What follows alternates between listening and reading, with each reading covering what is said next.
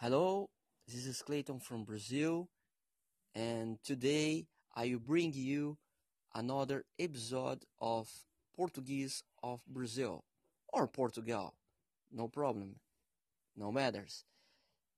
Uh, today I will bring you about colors, colors in Portuguese.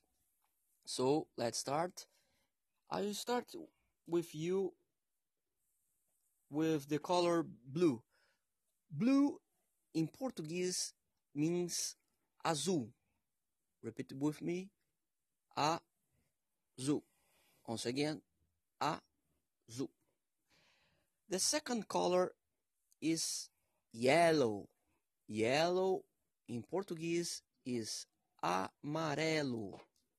Once again, amarelo. Amarelo. The third color is red. Red in Portuguese is vermelho. Vermelho. Vermelho. Vermelho. The next color is green. Green in Portuguese is verde. Verde. Once again, verde. Uh, another color is pink. Pink in Portuguese means rosa. Rosa.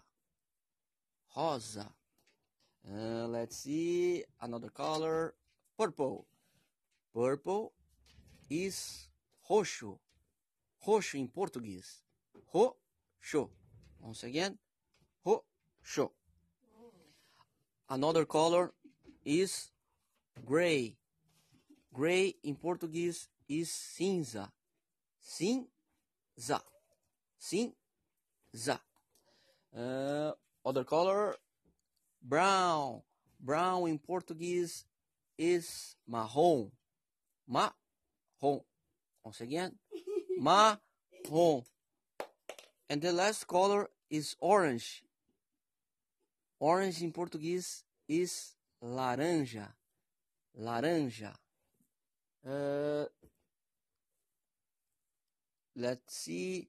Ah, the other color is white. White in English, in Portuguese, sorry, is branco. Branco. Branco. And the last, but not the least, is black. Black in Portuguese is preto. Preto. Okay? So, that's all for today. See you next episode. Bye bye.